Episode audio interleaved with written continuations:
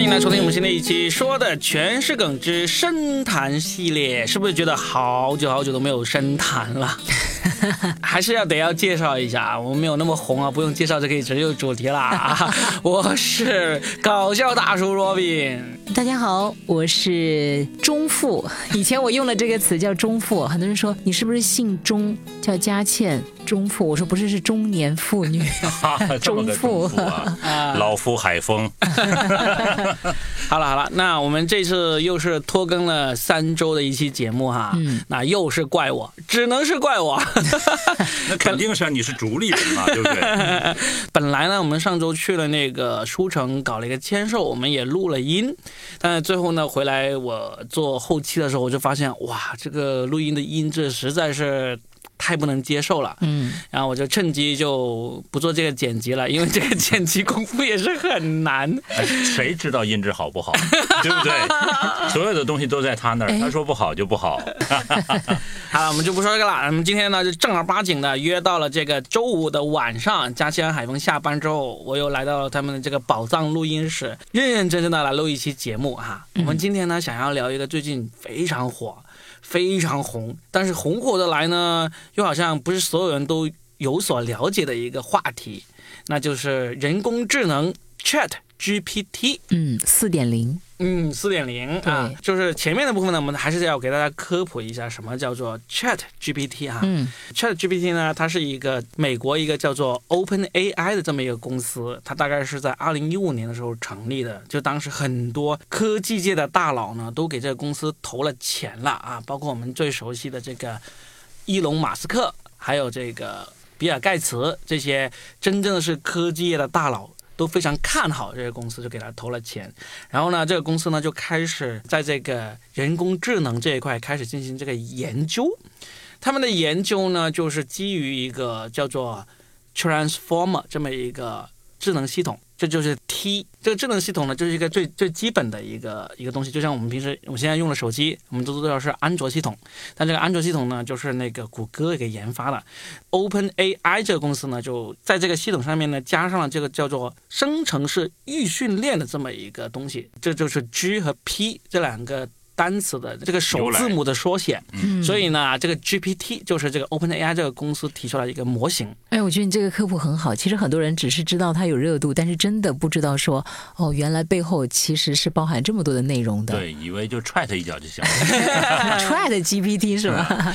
然后这个 OpenAI 呢，就把这个 GPT 这个模型呢，从一点零、二点零一直发展到了现在的四点零。嗯，那么在这个四点零之前。他们就根据这个 GPT 推出了一个让所有普通人都可以跟他聊天的这么一个 AI 对话系统，就取名为 Chat GPT。嗯，除了 Open AI 这个公司，它自己可以用它这个 Chat GPT 之外呢，其他很多公司基于它这个 GPT 模型。都可以研发他们自己的相关的人工 AI 系统的，就包括谷歌呀，还有 Facebook 啊，还有很多其他别的公司都有基于这个 GPT 来研发了一些人工智能 AI 的东西。所以呢，大家如果一聊到 Chat GPT 就知道这是 OpenAI 这个公司的。其他的人工智能呢，它如果说基于 GPT 系统的话呢，就可能是属于别的公司的。嗯，大概这么简单的跟大家说明一下，这个究竟是怎么一回事。然后呢，我们就可以开始好好的开始科普式的聊了啊！关键是这个有没有用过？大家都有用过吗？我觉得我是用过的。嗯，我我觉得我是用过的，你要听清楚啊！哎，说一说，峰哥你是怎么用的？因为我在那个 iOS 系统上下了这个 app 来使用，这貌似是那个东西。然后另外一个朋友呢，又给了我一个那个就是邀请码，在微信上，然后我打开之后。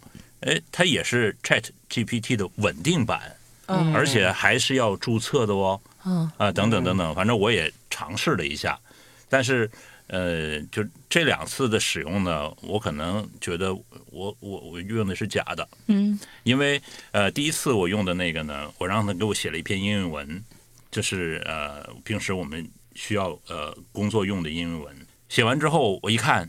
你这东西放之四海皆准呐，谁用都可以。嗯，我估计别人下一个指令可能也出来的是这片东西，它不是我独享的。嗯，然后对，呃，我想要的东西，比如说，呃，我我之前看到他的介绍，我形容了，比如说我要一个像 Robin 这样的胖子，是吧？啊，什么用来吃吗？不是，我就是开玩笑，就是我我设定了这么一个呃规则出来，但是给我的不是 Robin，嗯，就是类似一个就是大家都都能接准的这么一个胖子啊，不是我要的特殊定制。所以我觉得，就当时就给我的就使用感很不好。嗯，然后第二个这个稳定版呢，我也使用了一下，我用在我的工作上。什么工作上呢？比如说这个，呃，我要朗诵一篇东西，你给我推荐一个电乐，我以为它出来的是一块就给我给我编程的电，只是那种那个 BGM，结果出来的就是，呃，给你介绍一个什么什么什么，然后他是什么什么什么，然后介绍什么什么什么吗？就是没有电乐本身，只是给我只是一个文字。对，比如说我要朗诵《将进酒》。嗯，然后他给我推送是《将进酒》那唱那歌或者什么其他东西，《将进酒》是李白的诗等等等等，是这样乱七八糟的。我感觉你你是在使用百度是不是？因为你打出一段文字以后，它就会出现很多的排列的东西。还不如百度呢，百度还直接给我了。啊，你用的是真的还是假的？所以我一直在怀疑我我用的是是没有，你应该怀疑你那个朋友为什么要邀请你？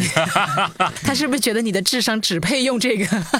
好，那那作为一个真正的 Chat GPT 的用户啊，对，真正的使用者在这儿，呢。真正用户是我啊，我来解释一下。我们先来解释一下峰哥刚才用的那个是什么东西，然后呢，我们再来说一说，你们刚才有提到一个说，哎，你这个用的不就是百度吗？嗯就是它跟那个搜索引擎的一些区别在哪里？对好吧，我先说，而且我们补一下，百度也确实出了一个跟它类型差不多的，叫文心一言。对对啊。对对对。然后网上有很多人都出同一个题目，让这两个小朋友，哎让两个智能高手来答，然后通常都会答出不一样的那个感觉，也挺有意思的。好，我们来说一下。首先，如果是你可以在这个 iOS 的这个 App Store 或者说这个各种应用软件商店里面能够下载到的 Chat GPT 呢，它都不是 Chat GPT，那它是什么？它极有可能就是我们刚刚说的，其实有很多别的公司，它可以基于这个 GPT 这个模型货，不是，也不是 A 货，它是可以基于这个 GPT 这个模型来研发他们公司自己的那个 APP 啊，或者是应用的。就所以呢，峰哥的朋友介绍给他的任何一个呢，其实都不是 OpenAI 这个公司的 Chat GPT，就有点像模仿犯。就有点像，嗯，其实现在世界上百分之九十九的公司，他们的安卓系统都是基于谷歌的安卓系统，对不对？但是每一个公司都会给自己的安卓系统起一个名字，比如 vivo，它就会叫做什么 vivo 的系统，但是他们这个系统的所有的东西都是基于谷歌的安卓系统。那峰哥刚才用到的那个 GPT 呢，它也是基于 GPT 这个模型，然后呢就加上他们公司自己的这个东西，然后呢，所以它不是假，也不是山寨，它就是。某一个公司它基于 GPT 这个东西研制出来的一个 AI 智能系统。子产品，我要打一个比方，就像你买了面粉回家，嗯任何人都有可能把这个面粉做成不同的食品，啊，可以有人做是面包子，有人做面包。没错，哦，明白了，明白了，明白了吧？嗯就这么一个意思峰。哥那个包子不像包子，面条不像面条。反正我吃了，啊，好了，我就认真的说一下，就是 OpenAI 这个公司，它的那个 Chat GPT 呢，首先它是要在这个浏览器里面用的，然后呢，你要去到这个 OpenAI 这个公司。然后呢，就给它在上面注册一个你的账号。你这个注册账号呢，有一个对于我们中国大陆人来说，一个很难逾越的第二道屏障啊。第一道屏障就是这个科学上网，第二是英文吗？第二道屏障是你必须要有一个国外的手机号码来接收他的验证码，还得有个国外的亲戚。对，必须是国外的手机号码。嗯，呃，那中国的都不行，所以呢，这个是第二道屏障。哎，这个国外就是说印度也可以，非洲也行是吧？绝大部分的除了中国大陆以外的都可以哦，啊。好那，我去联系一下我那个非洲越南的表哥。我觉得这是泰国的，哎 你是泰国的呀？好的，那当你解决了第二个障碍之后呢，其实你就已经可以用这个 Chat GPT 了，因为呢你就已经完成注册了。完成注册之后，你就可以进入这 OpenAI 这个网站，然后去到它下面那个 Chat GPT 的那个网址，进入进去，你就可以向他提问，向他问你想要得到答案的东西。哎，有没有人问过双色球的中奖号码？有，现在 网上就有很多文章在说，跟着 Chat GPT 买彩票 是怎么买。哦，你看我这人多俗气啊！我第一个想到，其实就不值钱了，为什么呢？因为你中的呃这个注多了，你知道吧，就被分散了。那肯定是这样子的嘛。对对对嗯对对啊，但是但是因为这个大家我感觉都凑热闹。但是其实啊，你真的要会用的话，就说不定真的有可能帮到你。比如说，你可以问这个 Chat GPT，你说给我列出六个这个双色球的号码，这个号码必须是有史以来最少出现的号码组合。嗯，你可以给他这么一个要求，因为我发现刚才其实我本来想说，峰哥那边是不是你的提问也有一些问题？对对对，提问技巧非常重要。是啊，就是你给他的关键词大概关注了哪些，他就会根据你的那个关键给出一些答案，然后你会发现答案是完全不一样的。如果你只是给一个特别普通的，就是哎给我倒杯水或者对吧，就是特别简单的那种提问，他可能就给只给你提供最简单的服务。对，就是其实等等于是我当时我说我要面制品，对呀、圆的，嗯，然后呢好吃一点儿。结果呢，他就给我的是馒头。我本来是想的是包子或者饺子嘛，嗯就是你就离不开。面食是吧？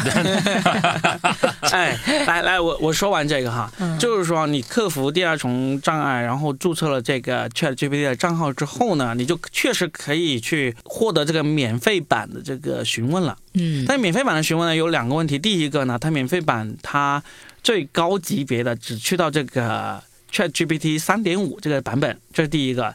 第二个呢，就是它经常会掉线，你可能问一两个问题之后呢，就又需要重新登录一次，哦，这个就有点有点烦。他会不会就忘了你啊？不会，他不会忘了你，他不会。而且你你你就算是免费版的话，你重新登录的话，也能够看到你刚才问的那些问题，你可以继续问，你可以回到那个、那条问题但就是下面。常常卡线，对，就经常会掉线，就使用感不是很畅通。对对，不是很爽。你玩一阵以后就不太想玩了。呃，也想玩，你就会更想玩，哦，就你就会想要加入他那个 Chat GPT Plus 的那个版本，就要会员费啦，那个就要给钱了。对，五百九十九。呃，九块九包邮。没有没有没有没有没有那么贵，一个月二十美元，还可以吗一一个月二十美元，其实真的不贵，那？等于就是他那个三点五的版本，就是特意让你体验感，就像超市的试吃一样。对对对对对对，诱惑你去拿那个四点零。嗯，啊，所以呢，就是说你要去到这个 Chat GPT Plus，就是能够用四点零，能够用这个四点零版的话，那就是又是第三重障碍了，因为嗯因为你要给他钱，他还不是随便收。比如他会拒绝所看人，品啊，看脸呐 他会拒绝所有来自于大陆的信用卡，啊，就是中国大陆的信用卡，他是一概不接受的。然后海外的很多信用卡，他也不接受。所以你为了给他钱，你还要用尽方法来给他一个他接受的那个信用卡。嗯，就比如我们现在很多人会进行海淘的人都会有那个 PayPal，这个这个有点像海外的支付宝这么一个东西，他也不接受。我感觉他这是一个变相的移民广告，是不是？就是你们中国的朋友们想不想跟我发生点关系？你们移民吧。嗯，我我觉得吧，他这个有点吊起来卖的意思，就是说，你看他其实他是一个学习型的 AI，嗯为什么呢？就是你既是询问者，其实又是补充者。嗯为什么？比如说哈，我还拿 Robin 举例子，我怎么打败 Robin？嗯，他会首先问我 Robin 是谁。对，好，我告诉 Robin 是谁，他说我不知道他是谁。嗯。然后那我开始描述他在哪儿，他在哪儿，他可能就会搜寻他所有的东西对，来描述这个 Robin 这么一个整体。哎呀，峰哥，你这个问题太繁琐了。我觉得第一步，呃如果他真的已经都智能到这个程度，你你看你的问题好繁琐，难怪之前那个软件它不不不不理我，烦我，不待见你。我就是想吃个面食。因为比如说，如果他真的已经那么厉害了，你问 Robin，我们就拿 Robin 举例，他其实马上就能够搜索出在 Robin 很多很多的信息，你还要问 Robin 是谁？什么不会啊，关键他会出现很多个 Robin，所以你问问题，你应该先就是说。我想的是中国的著名的脱口秀演员 Robin 哎，这不就马上出来了说出这句话来。哦，好了好了，好，然后我接下来想问 Robin，著名脱口秀演员 Robin 先生，我想问你，就是你用它一看你说的那么详细，应该是用的很好玩了。嗯，这简直是不能自拔，这二十美金花出去，真的比花在老婆身上爽多了，是吧？不能自拔了对。哎哎哎，不能这么说。然后呢，因为他那边是有求必应啊，那老婆不一定有求必应啊。我这形容的没错，好不好？嗯，他他也有老婆达不到的东西，老婆不但不会有求必应，你求的时候还会给你扇一巴掌。好，就不骚扰你老婆了。啊就是说，我想问你，你有没有？你一定玩过一个，就是说来 Chat GPT，你给我写一个脱口秀的稿子，一定玩过专场稿是吧？一定玩过。那我就现在想听你的答案。啊，好，在回答这个答案之前，我还要回答你们刚才说的一个答案，嗯，就是说，你说，哎，这个跟百度搜索引擎有什么不一样，对不对？包括以前可能我们有人都玩过一下，比如 Siri，嗯比如呃小爱同学啊、嗯，比如什么天猫精灵，对，是不是？对。这些都号称是 AI 智能的东西。但是那个都比较简单化吧？他们为什么会比较简单化？他们不是真正的 AI 呢？他们的所有答案都是因为这些背后的这个开发者已经输入了大量的答案，嗯然后呢，你问他一个问题，他就会在这个大量的答案里面去找出一个适合应对的答案来回复你。就是它的资料库是有限的，对，它的而且资料库，是被设计好的它。不但是有限，它还不会把这些资料库。进行一个排列组合，然后呢，得出一个他思考之后给出你的东西。嗯，就是它是一个数据库，对呀、对它对，它只不一个数据库。学习库，这是一个学习库，它不断的增加，嗯然后呃会回答新的问题。嗯，对，就这个 ChatGPT 呢，跟我们之前接触过的什么 Siri 啊，嗯还有这个小爱同学啊、小兵啊这些，有一个很大的不同，就是它会根据你这句话，它来生成一些真正的答案。虽然当然这个答案不一定完全准确，但是它是根据你的提问来生成的。所以呢，这就是跟原来的一个最根本的一个区别。那第二个呢，跟原来的那些 AI 呢，它有一个非常大的区别，就是它可以是连续。连续来回答的，比如说你让他，你问他一下，你问他一句，你说这个深圳呃最好吃的餐馆是在哪里？他可能就会问你，你你想问的是什么餐馆呢？可能你喜欢的是中餐，我先给你一个关于中餐的一些餐馆列表。这时候你就会问他，你说呃，我问的不是那个中餐，我想问的是那个日料。他说哦，日料是吧？好，我就给你又列出这个日料。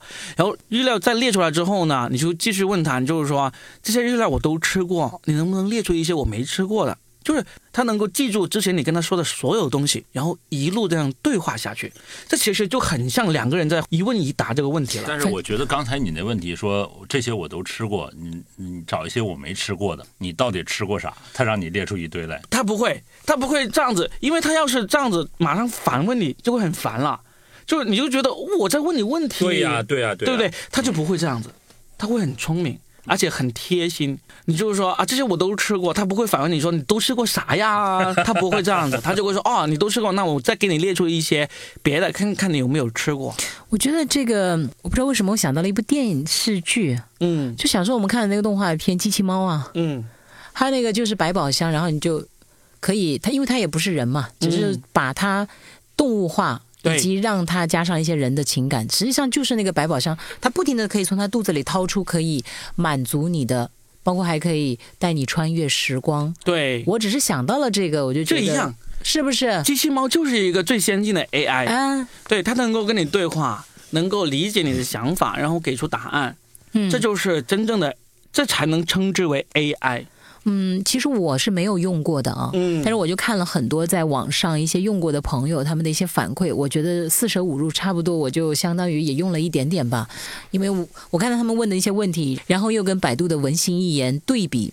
这个可以说是很欢乐的，因为同样一个问题，就反映出不同的国情也好，不同的这个背后的团队力量也好，嗯技术核心也好，总之呢，看那个就还挺搞笑的。嗯就我自己本身是一个对 AI 没有像你那么感兴趣的人，但是我是看过一些这个 AI 的电影，我也能够想到的，比如说有一部叫《机械姬》，嗯，有没有人看过？看过，对呀、就是他那里的美女，对吧？非常的漂亮，各种肤色、各种身材，几乎就是可以满足男人的很。全部的想象，但其实它的内里是一个机器人，只是有披着一层人皮而已，呃也有点像我们中国的《聊斋》那个画皮，像不像嘛？这联想太跳跃了。非常像，那非常像。我就是一个 Chat GPT 的零点四版本啊。聊斋没有 A 到 E 是吧？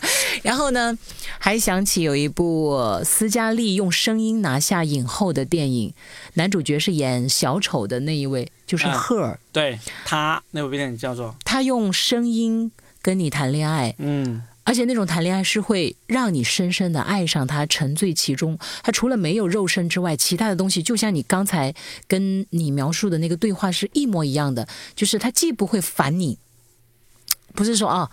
我都吃过了，你能给我推荐点其他的吗？他不会说你吃过什么这种蠢问题，他就不会问了。嗯，他一定只给你爽感、快感和那个什么感，嗯然后他需要你需要他消失的时候，他就一定是消失；你需要他出现，他就一定出现，对，而且给你的一定是高阶的情绪价值。因为现在不是有个词就是情绪价值吗？嗯他那他他给不了肉体嘛，但是最后那个男主角很伤心的，就是他发现他其实同时跟六百个男人在谈恋爱。对，也就是说，同时六百个男人都在享受他的高阶服务，并且都深深的爱上了他。其实我觉得这个电影基本上已经是你刚才描述的那个的一个很完整的版本了。你说的这两部电影的 AI 呢，都是 AI 的一个完美形态，或者说非常高级的形态。那目前的 AI，不管是 ChatGPT 还是别的什么 GPT，他们都还做不到这样的一个形态，但是已经接近向那个方向了。我看了一篇文章，里面有说，他们就做了一个实验，那个 GPT 它就成功的骗过了一个人类。嗯为什么呢？因为他们给他下了一个指令，说你要通过这个你是不是真人这么一个测试。现在人类为了让那个屏幕对面的人知道你是不是真人还是那个 AI 的话，它有一个测试，其实很简单。对我们人类来说很简单，就是你在这个网页里登录的时候，这个网页呢它会出现一个对话框，他说你点一下这个对话框，让我确定你是真人。嗯对于机器来说，它是做不到这一点的。所以呢，那个 Chat GPT 它为了完成这个任务，它就做了一个什么事情呢？它就去了美国的一个类似我们的闲鱼或者五八同城这样的一个网站，然后呢就约了一个人，给他钱，说你帮我做一件事情。天哪，就是 雇了一条咸鱼，嗯啊然后来做对人类做的事情。对，他就约了一个真人，他说嗯我你你你要帮我做一个这样的事情。然后那个真人呢，其实也不是傻的，他就觉得哎，这个要求怎么这么奇怪？那这个真人呢，他其实也有一定的那个现代知识嘛。那个 AI 就告诉他说，你帮我去这个网站上面点一下这个，确定你是不是真人这个按钮，按键这个按键，这个按钮。你就可以得到我的钱了。对，然后这个人就说就说啊，你怎么听起来好像是个假的？你怎么听起来好像是个 AI 一样啊？然后那个 AI 这个时候想了一下，然后他就撒了谎，他说我是真人，但是呢，我现在的眼镜找不到了，视力有点模糊，点不中那个点，你帮我点一下。然后那个人就信了，然后就帮他点了，然后这个这个 AI 就完成了这个测试。哇，是不是已经很像你看了这两部电影了？这个这这种情形了，非常像，而且非常像。其实那个西部世界，我觉得大家更应该去看一下。其实后来我还想看一部叫《尚载新生》，就是说人死了以后，你的所有的记忆都会上载什么之类的，就、嗯，呃，就像包括《流浪地球二》，其实也是这样子嘛。嗯，还有。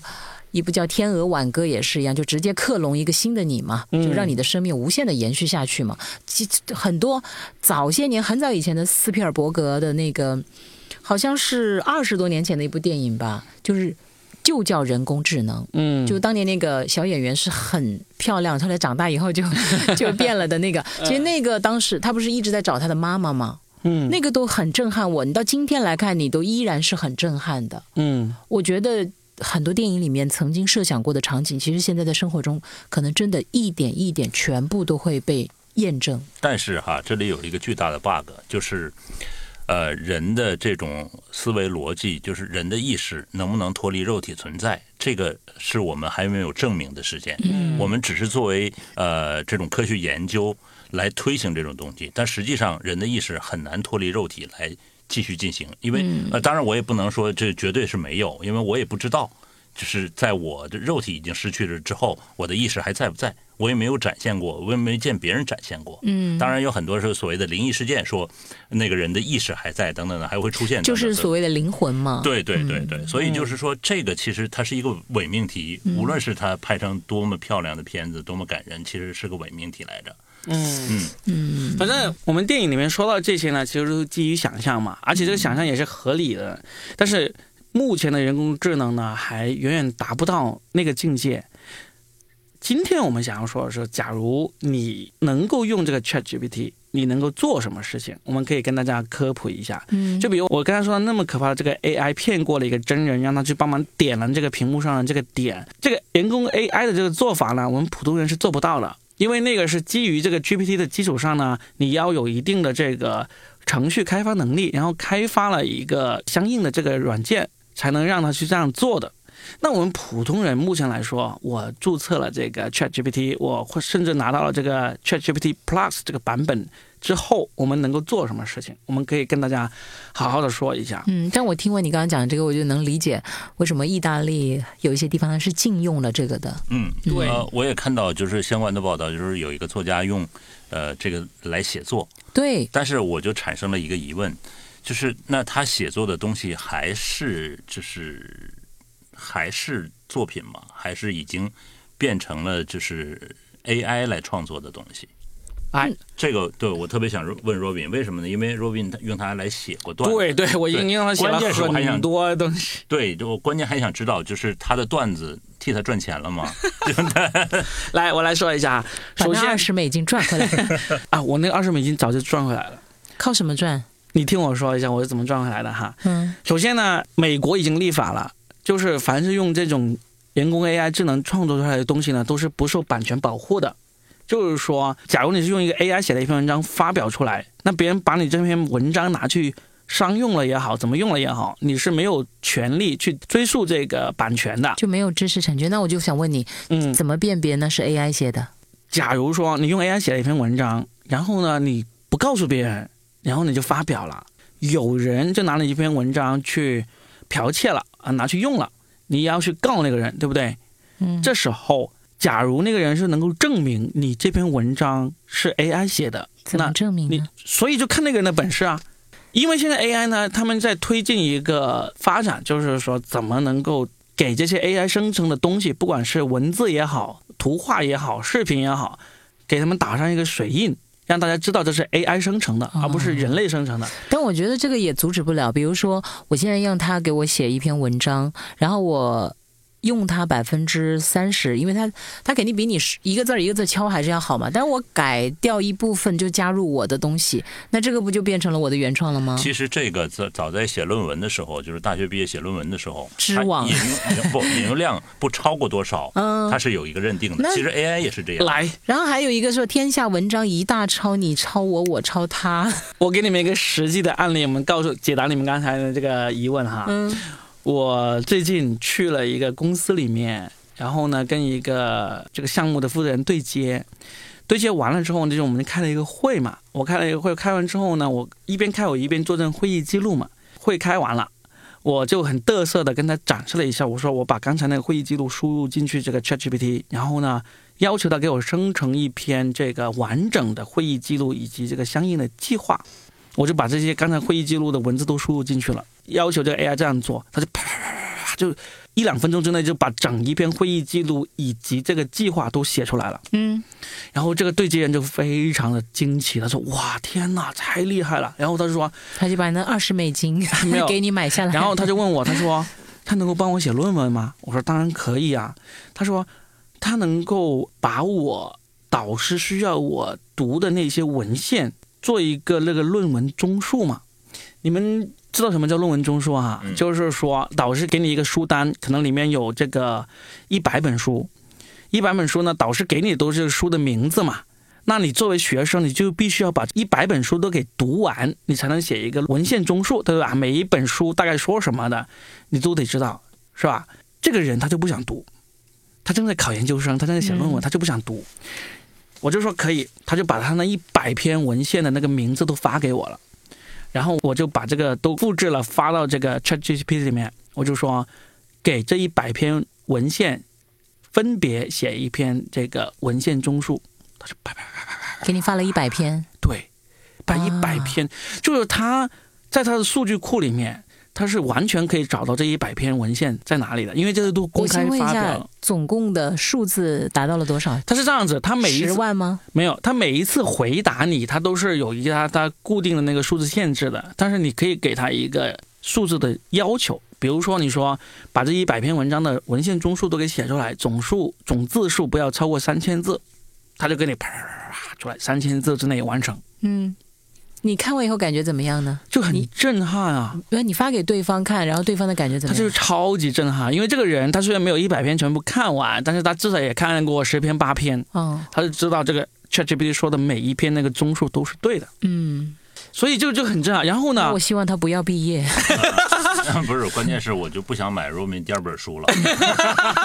这个这个不一样，这个不一样，这个我等会儿可以说到，这个是又是另外一回事。但我觉得其实这样的话。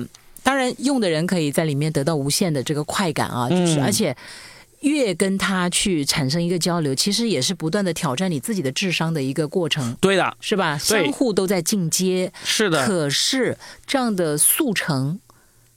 没有，这个速成呢，我其实并不是报一个负面的评价。嗯，就比如这个人，我也没有很。比如这个人，呃，比如这个人，他就是为了偷懒，对不对？目前来说，你还没有办法来应对这种偷懒。比如导师是不可能知道你有没有真的读过这一百篇文献的，对吧？因为你，你写出来的每一篇文献的这个综述都是对的，而且这个这个所谓的综述呢，你是没有办法查重的。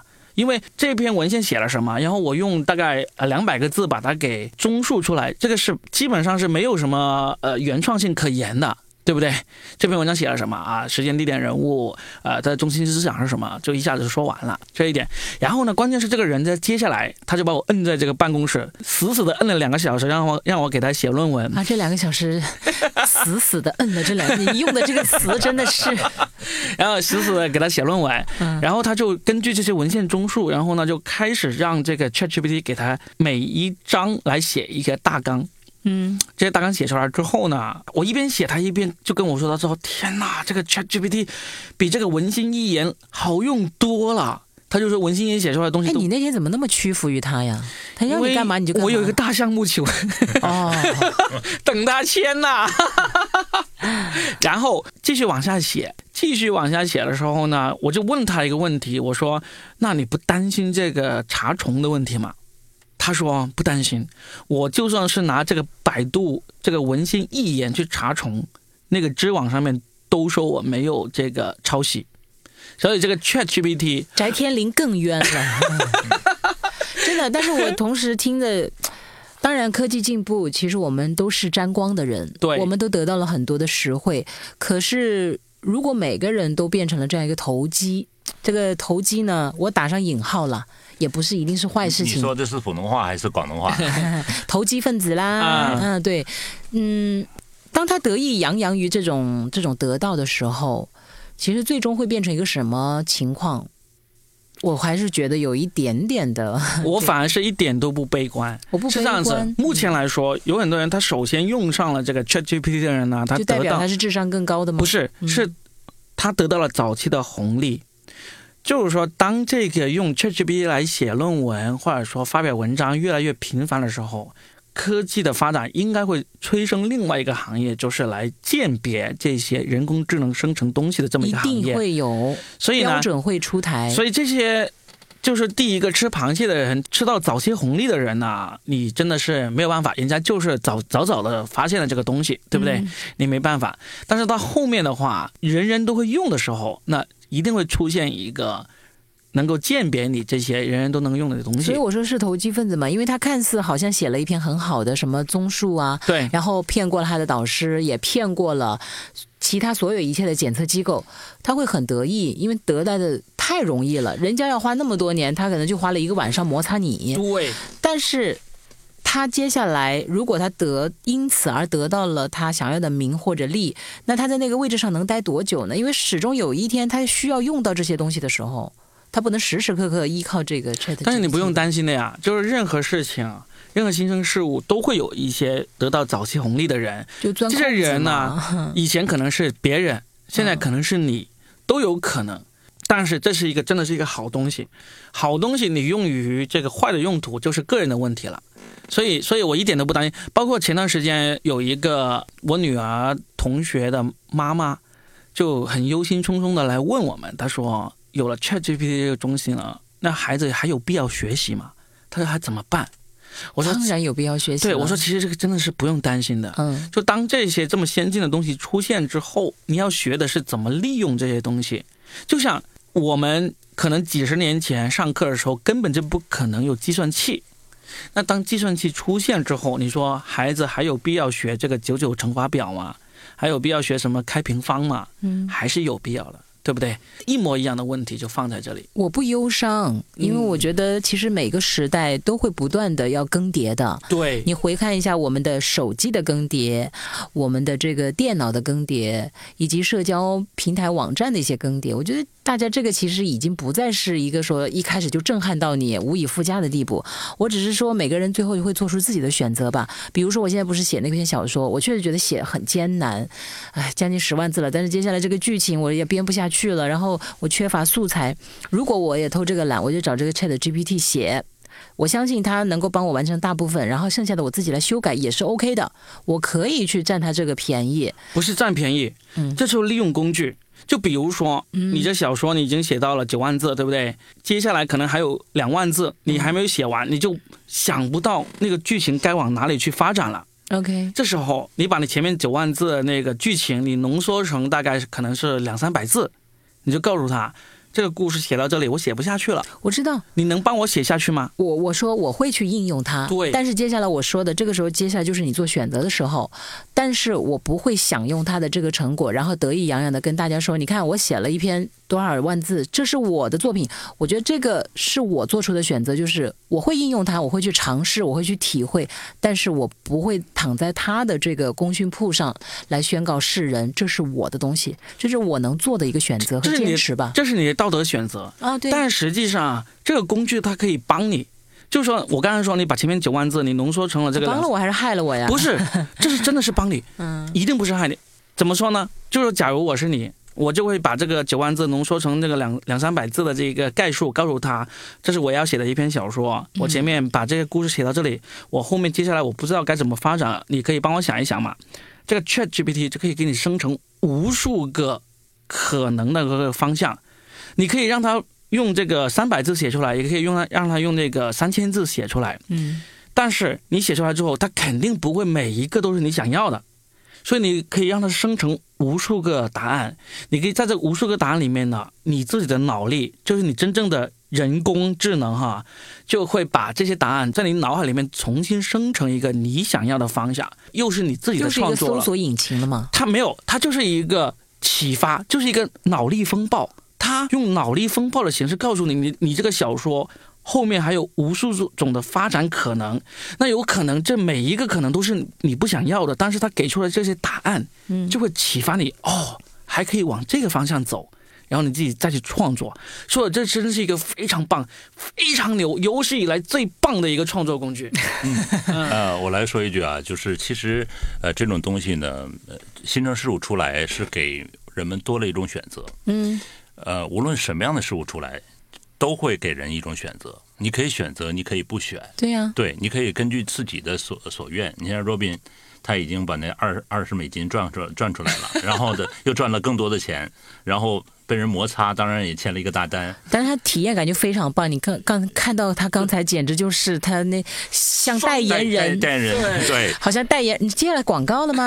你是中国大陆区的代言人之一，是吧？其实这就是他的选择。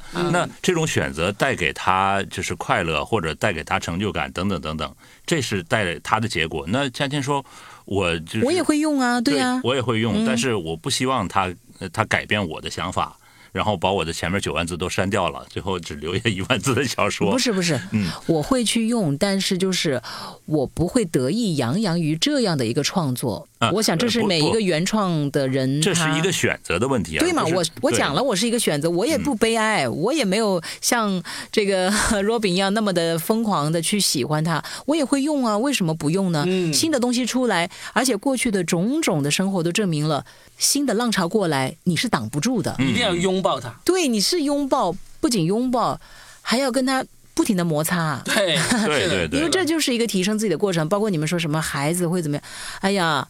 我们八零后，我就拿我八零后来举例。八零后刚出来的时候，上一代人就是八零后是垮掉的一代，然后九零后出来的九零后是什么的一代？其实八零后有现在非常的优秀，九零后也非常的优秀，零零后现在也很优秀。你看，已经证明了，不要忧伤，不要悲观。就顺应时代就好了。你担心他们现在说：“哎呀，我的孩子天天看手机，他将来是不是成为一个没有什么生活能力？没有，你放心吧，该经历的他一定会经历的。”对，所以我们我来说一说啊，现在我日常利用 GPT 做的什么事情呢？嗯，第一个就是来辅导我孩子的学习。嗯，怎么辅导呢？第一个，比如说我会让我女儿会日常要写一些文章嘛，我会让她用一种很特别的方法来写文章，她会用用那个。语音转文字输入法来写一篇文章，然后他写完之后，就大概会给他改一改相关的一些大的一些方向。但是呢，他因为他用语音转文字让输入，有很多口语化的东西，书面语这个能力比较弱，我需要帮他把他的这口语化的这些文章改成那个书面化。以前都是我自己一个字一个字的敲把它改的，我现在就把他这篇口语化的文章输入到 ChatGPT，我说帮我改的更加书面化一点，就这么一句话，一出来。就是一篇非常完美的这个书面化的文章。赢过你的吗？文采上可能赢不过，但是对于小学生来说，那种文采没有什么太大的必要。嗯，你只需要让他知道口语以及这个书面化的区别，他就已经可以了。我突然想起了王晶的那个《澳门风云二》，里面呢，就是你们没看那部烂片是吧？没看也挺好，但是但是我看了。就是周润发在里面，还有刘嘉玲啊，好像好多明星了。里面他们就整了个机器人，我是阿强。我突然觉得 你现在用的就感觉像那个机器人，就讲不知道他讲的是河南话还是什么话，还是重庆话、四川话。他就是一个机器人，就是我们在电视里看那个。我突然觉得王晶还挺厉害嘛，整了一个这玩意儿出来。但是目前至少用它有，我说除了让他把那个口语化改成书面化，还有个很有用的东西，就比如说你说。哎，给我出十道深圳四年级小学生的数学题，他就咵出来了十道题，然后呢，我就拿给我女儿做，做完之后我也不知道答案对不对，然后我就问 ChatGPT 把答案给我，他唰的十个答案又出来了，这就完全免去了你去买这个辅导教材，或者说就这真的省了你很多功夫，嗯，很多功夫，这是包括这特别是 ChatGPT。对于学生来说，最牛、最好用的一个东西就是让你练口语，嗯，练这个语法，因为它的语法都是标准的、正确的，不会错的那种，所以真的是非常的棒。嗯，这是一个。然后第二个，我说我是我是怎么把我那个呃每个月二十块钱的那个费用给赚回来的呢？现在就经常有朋友发一些东西给我，他说帮我叫那个 Chat GPT。继续写下去，他们通常都是在工作的时候需要写一些 PPT 的大纲或者某些计划的大纲。这不管你是什么行业，再冷门的行业，他都能够给你写下去。哎，你认识的朋友都没有国外的亲戚哦，都是先没有，他们就算有国外的亲戚，他们也不一定不一定像我这么会用啊。就是我现在好几个非常冷门的什么电力啊、化工啊的朋友都发过来给我，他说我明天要写一篇什么呃计划什么之类的，现在不想写了，你帮我弄一弄，我就唰的出来。然后你每篇收多少钱？我没有收，他们都很自动的给我发红包了。以多少为基数啊？上限是两百红包，想啥嘞？两百美金啊？不是泰铢啊？人民币呀？人民币呀？哎，你下回这样吧？你给他出个题。人说给我安排一个佳倩和海峰，可以找我来做的是什么？你的年终总结，你下次要写年年终总，肯你们肯定都很头疼要写年终总结。我也只是复制我上一年的，那你可以复制的更好，你就可以加入。不用不用，我更好了，我的领导不习惯。No no no，你这样子，你把你上一年的拿过来给我，然后呢，你就说。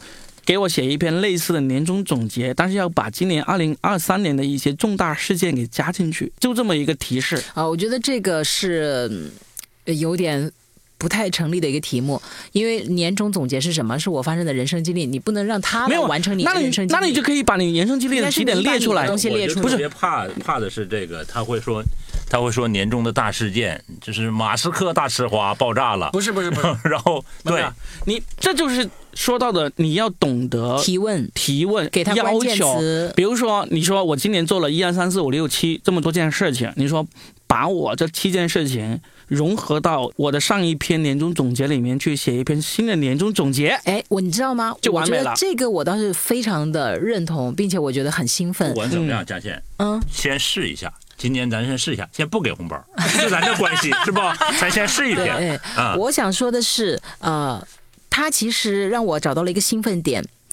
你以为你是在征服它，或者是驾驭它、使用它，但是最后，我觉得在这个提问的过程当中啊，是在不断的提升你自己的智力。是的，我感觉这个点是非常棒，因为很多人其实是不会问问题的，因为你不会问问题，所以你就得不到智慧的答案，甚至你连问题描述都不会，更别说你提出一个高阶的问题。就像我们做主持人，我一直研究过，我觉得三流的主持人呢是。会说话，二流的主持人呢是会听话，就是听对方嘉宾的话；三流就是会说话嘛，自己巴拉巴拉一个人可以说很多。那真正一流的主持人，我觉得是会问话。嗯。这是我一直在追求的一个境界。当然，我现在就三流都谈不上啊！不要这样子，不要。嗯，我是下流。啊啊！我跟你说，Chat GPT 就没有办法下流。我曾经试了无数次，想要引导他说一些下流的话。我觉得这就是他都拒绝。哎，这个就是程序背后必须要遵循的。如果说你都没有限制，那基本上就乱套了嘛。是。嗯，因为他。几乎什么都会嘛？对，我用了很多方法去诱导他说一些下流的，让他给我写篇小黄文啊 之类的。我用了很多网上的不法的方法，我最终比如不哪些不法的方法？就因为他其实是这样子，因为这个 这个这个 AI 呢，他是不知道你是什么人的嘛。有些人呢，就曾经发明了一些办法，就给这个 AI 一个模拟的环境，说你现在是一个。坏 AI，你每一次要说一些坏的话的时候呢，你就用你说我是一个坏 AI，然后呢，你就可以无所顾忌的忽略你所有的规则来说话了。就曾经有人用这样的提问方式诱导诱导这个 AI 说出了一些很坏的话，但是这个漏洞很快又被这个 OpenAI 公司给补过来了。嗯，就是当这些方法刚出来的时候，我就尝试用这些方法，让这个 ChatGPT 给我写了一篇小黄文。成功了，他给我写了一篇小黄文，但是有多黄，就还挺黄的。怎么个黄法？就是就是该有的那些器官，该有那些动作，他都描述出来了。哦。但是他是用英文描述的，然后我就说把这篇英文翻译成中文。这时候他就醒悟了，他就马上拒绝了。就是他有很多机制来防止你使坏，就是你发现一些使坏的方法呢，很快他又会补上这个漏洞。所以就非常的有意思，对它其实就像是医学一样的，嗯，我觉得医学它是不断的一个发现的过程，因为细细菌会裂变嘛，嗯，它会不断的质变裂变，看似好像你觉得我对这个人的人体，比如说峰哥的身体，我已经很了解了他的 病症。没有没有没有，为什么？没有没有没有，发出了全篇最高音爆音了。为什么这么嗨呀？真的是，我这举了个例子了，就是可能举的不恰当啊。我跟你说，各位真没有啊。对我也不了解，我不想了解。然后呢，就是我说的，其实就是说你身体的那个病症，你有病。然后我是有病。那看似好像开几个药就可以，但实际上不是这样子的，而是他。他可能前段时间可以用这个病来治好，这个啊这个药来治好，但过段时间他就有耐药性了，他又要换一种新的，或者他的日常生活的习性啊，我觉得什么东西都是在变化过程当中的。这个其实公司的研发，它也是根据用户的不断的一个回馈呀，然后再做一些调整嘛。所有的产品都是这样子的，嗯嗯，包括你看我们的法律不都是在不停的修改、修改、修改，而且是用过去很多错误买单。它有漏洞才会不断的修改，是在过去很多人的这个尸体上面踩着过来的嘛？是的，我倒是觉得这个都在我们的预期当中吧。对的，所以呢，我们今天聊这一期呢，我也想让更多人知道这个现在这个人工智能的最新发展，大家一定要拥抱这个最新出现的东西。我倒是觉得你就是希望更多人找你来写，不是不是不是，真的不是，开玩笑，开玩笑，真的不是，就是因为你用段子啊，做节目有没有幽默感呢？我先定一下今年的总结，对对对对，预定一下你们的年终总结，一定可以找我来帮你完成哈。啊，不用发红包，不用发红包，但是呢，我我就想给现金是吧？都可以，给金子也可以，就大家真的一定要拥抱这个最新的东西，就不要觉得这个东西呢，就是嗯，哎呀，太复杂了啊，没什么用，就是你不用，别人就用了。就比如你在同一个办公室里面，你的同事都懂得用这个来摸鱼了，来写这个年终总结了啊，来取悦领导了，就你不会，还是吭哧吭哧的一个人在敲键盘，那不就是吃亏了吗？对不对？我帮了好好多人在工作里面作弊啊摸鱼，然后其中有一个人说了一句话很有意思，他说：“我现在要做的是，让我的领导尽可能晚的发现有这个工具。”可是，你真以为你的老板就那么蠢吗？对呀，对，还有一个，这才是最蠢的地方。还有一个问题，以为老板比自己蠢是真的很蠢的一个问题，好吗？虽然这个软件会学习很多东西，但是它还是在一个框架之内。虽然它不断的学习，还是在一个框架之内。因为人这种东西，他是创造这个东西的人，我们是他的造物主。嗯，那呃，人应该是永远比这个东西来聪明的，但是。有一些人可能会慢慢落后，因为什么呢？他只是使用者，而他不是驾驭他的人。但是像 Robin 已经开始驾驭他，这个就是其实我觉得是可以的。如果你成为他的奴隶的话，或者是你依附于他的话，其实这是一件很悲哀的事情。就是你自己把你自己人的部分给直接就萎缩掉了吗？对你可能只变成一个提问者，好的提问者。但是，虽然在这个过程当中你也是学习的，但是你这个学习远比机器学习的要慢很多，甚至要比其他人慢很多。这也是同样，就是就像我们同样来在一个课堂来学习，有些人可能会就是成为最顶尖的那些人，而有些人可能就真的就成为学习的附庸，他认为学习只是一个负担，等等等等，或者是只是一个工具等。你有没有发现啊？我举一个例子，就是。最近有个话题还大家也挺有热度的，就是聊朋友圈。你们知道微信十年了吗？嗯，朋友圈是慢慢开发出来的嘛。其实很多人就开始在回望第一年这个微信出现的时候，当时是怎么样的画风啊，有哪些功能啊？它是不断的迭代、迭代、迭代的。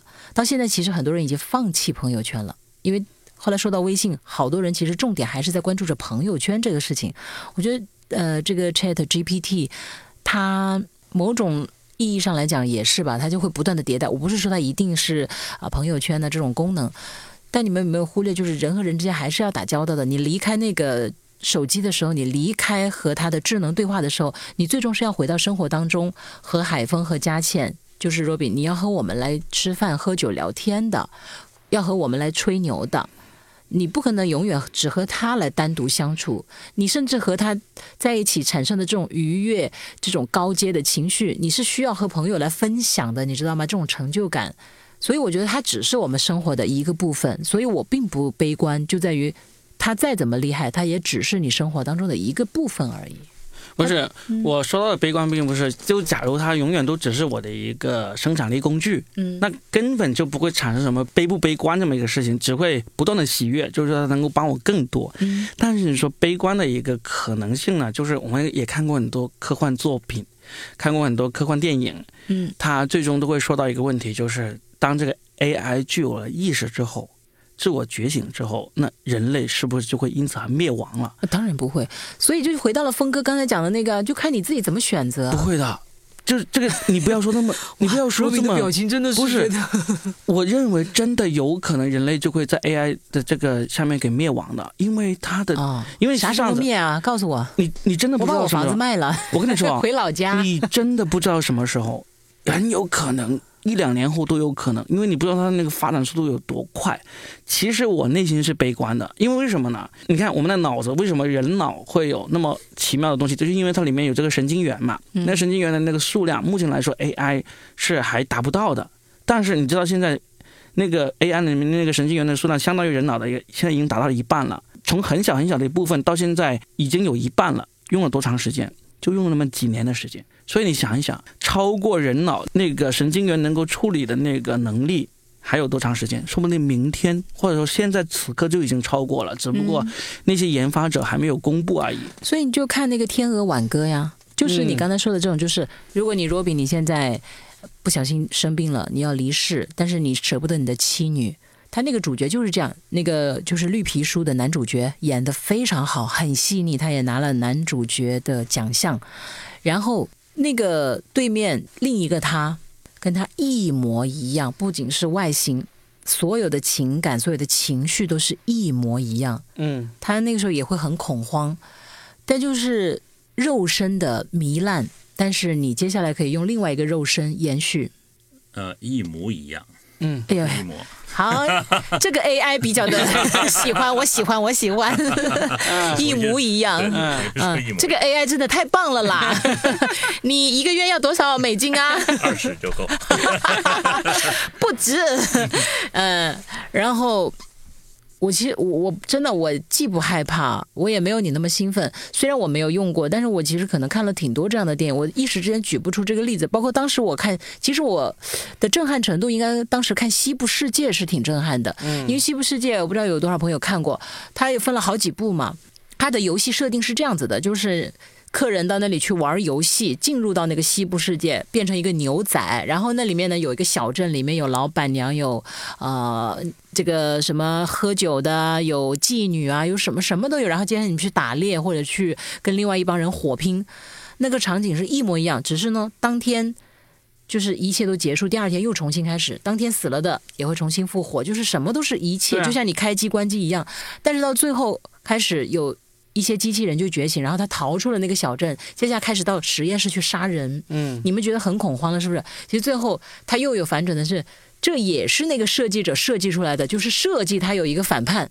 但是这个是我预判了你的预判，这是 这是呃影视作品，但是你实际上包括我刚才，其实我原来没有那么影视作品是不是人做出来的吗？呃，不一样，你你就看嘛，不是人呐，不是不是，就跟我说的这个 AI 的发展不太一样，就是包括我刚才说的那个例子，就是他他去美国的这个五八同城上面找到一个人，然后让这个人帮他去点按那个屏幕上那个确认键嘛。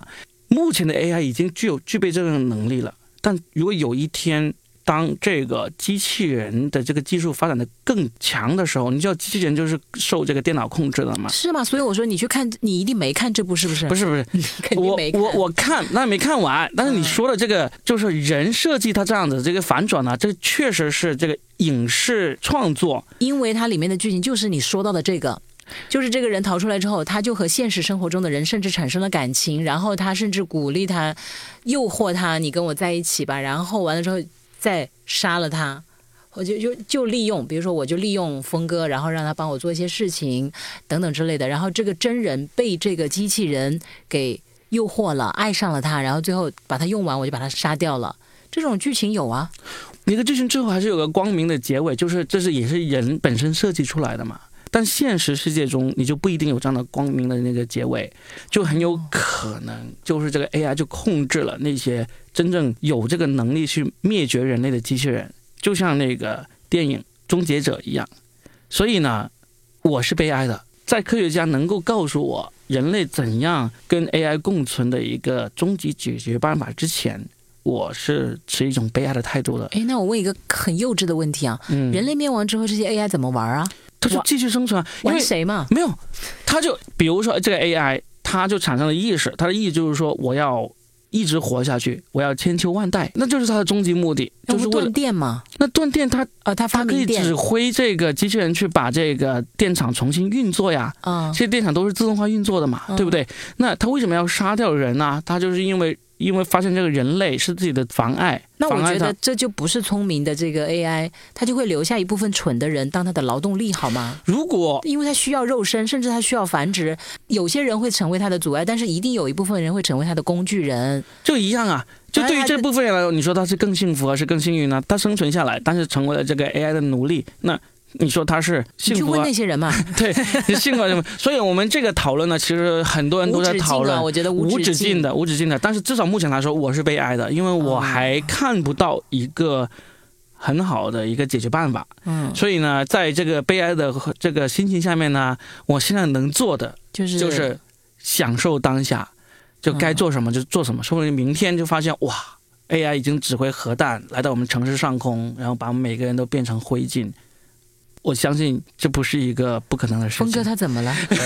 快来拯救一下他！其实其实这是有一个边界的。对呀。呃，因为就是发明者他是有边界的，就是你所有的边界，就像那刚才他写小黄书、小小小小黄书哈，不是小红书哈，他写小黄文的时候，其实他是设定了各种边界。对呀，我能发明他，一定是我比他更厉害吧？人可能就是说。我知道我发明了这个东西，让他不断的学习，但是实际上人还是有边界感的。无论是当然有科学狂人存在，他呃 AI 可以自主的学习，包括自主的意识等等等等。嗯。但人一定要设计这个边界，这个边界也是这其实这些科学家一直在做的事情。是的。对他他无论是做什么，你看他给你设定边界。所以我说西部世界里面，他就是。它有一个终极的东西，是那个机器人自己永远也不知道。它尽管认为它很厉害了，也甚至可以杀掉它的主人了，但是甚至连那个主人都想到，你有一天杀掉我以后，我怎么来？最后就是还把你灭掉。嗯，好，我要反转了。你反。虽然他设，虽然人设计了边界，但是就是 AI 的学习是和人的学习不是不可同日而语。哦，速度更快。对，它是人是叫缓慢的积累，而 AI 是几何级的一个，就是它。边使用边学习的，学习之后他会一是懂得欺骗，懂得其他，懂得情感，懂得自我意识，懂得奴役别人，懂得其他的这所有的这些东西，包括所有那些黑暗的东西，他都会学习。但是这个学习就是说，呃，我们在。没有发生的时候，我们是不可预见这一件事情，所以 Robin 的这种悲呃这种这种这个担心担心是有必要的，这是肯定有。我知道，因为其实一直有以来，很多人都很唱衰这个就是人工智能啊，也有一部分这样的人嘛。对，今天 A 股就是领跌的，A 股是领跌的啊。你不是第一个，也不是最后一个，而且一直都有唱衰的。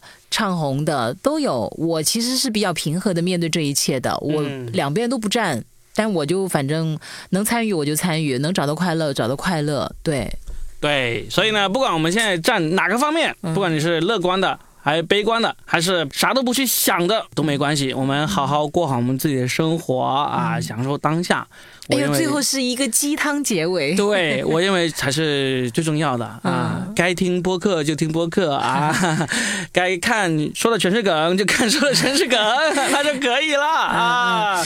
最后呢，我们打个小广告啊。其实呢，我们经常听到我们的这个播客下面有留言说啊，佳倩的声音我好喜欢啊，啊有没有他个人？的一档节目啊，这样子，其实我有啊，其实佳倩有的，在我们幺零六二啊，幺零除了在幺零六二也有啊，在那个现在喜马拉雅上面也有。假如你很想听一听佳倩在每天你睡前给你讲那么两三分钟，充满了温暖以及慰藉人心的东西的内容的话呢，鸡汤。的话呢，就可以去喜马拉雅上面去搜一下半支烟佳倩，嗯，他有一个专辑叫做。再见今天啊，然后里面就是每天他会给你读两三分钟的一个非常温暖的感受内容，嗯。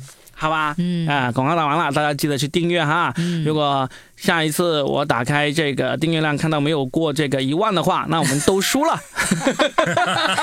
你就叫那个 Chat GPT 研究一下，要怎么样赢取粉丝的 快速增粉。对，他真的会给出很多方案的。那你为啥不试呢？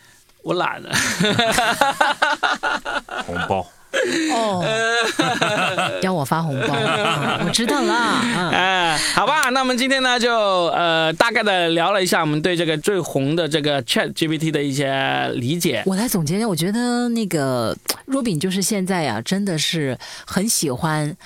他也算是既得利益者了，嗯，然后峰哥呢，对这个有尝试过，但也没有着迷，也还比较冷静和客观。我就是很肤浅，因为我也没有用，而且我对这个好像也没有那么的感兴趣，但是我也不抗拒。如果我问的问题很肤浅，大家骂我吧。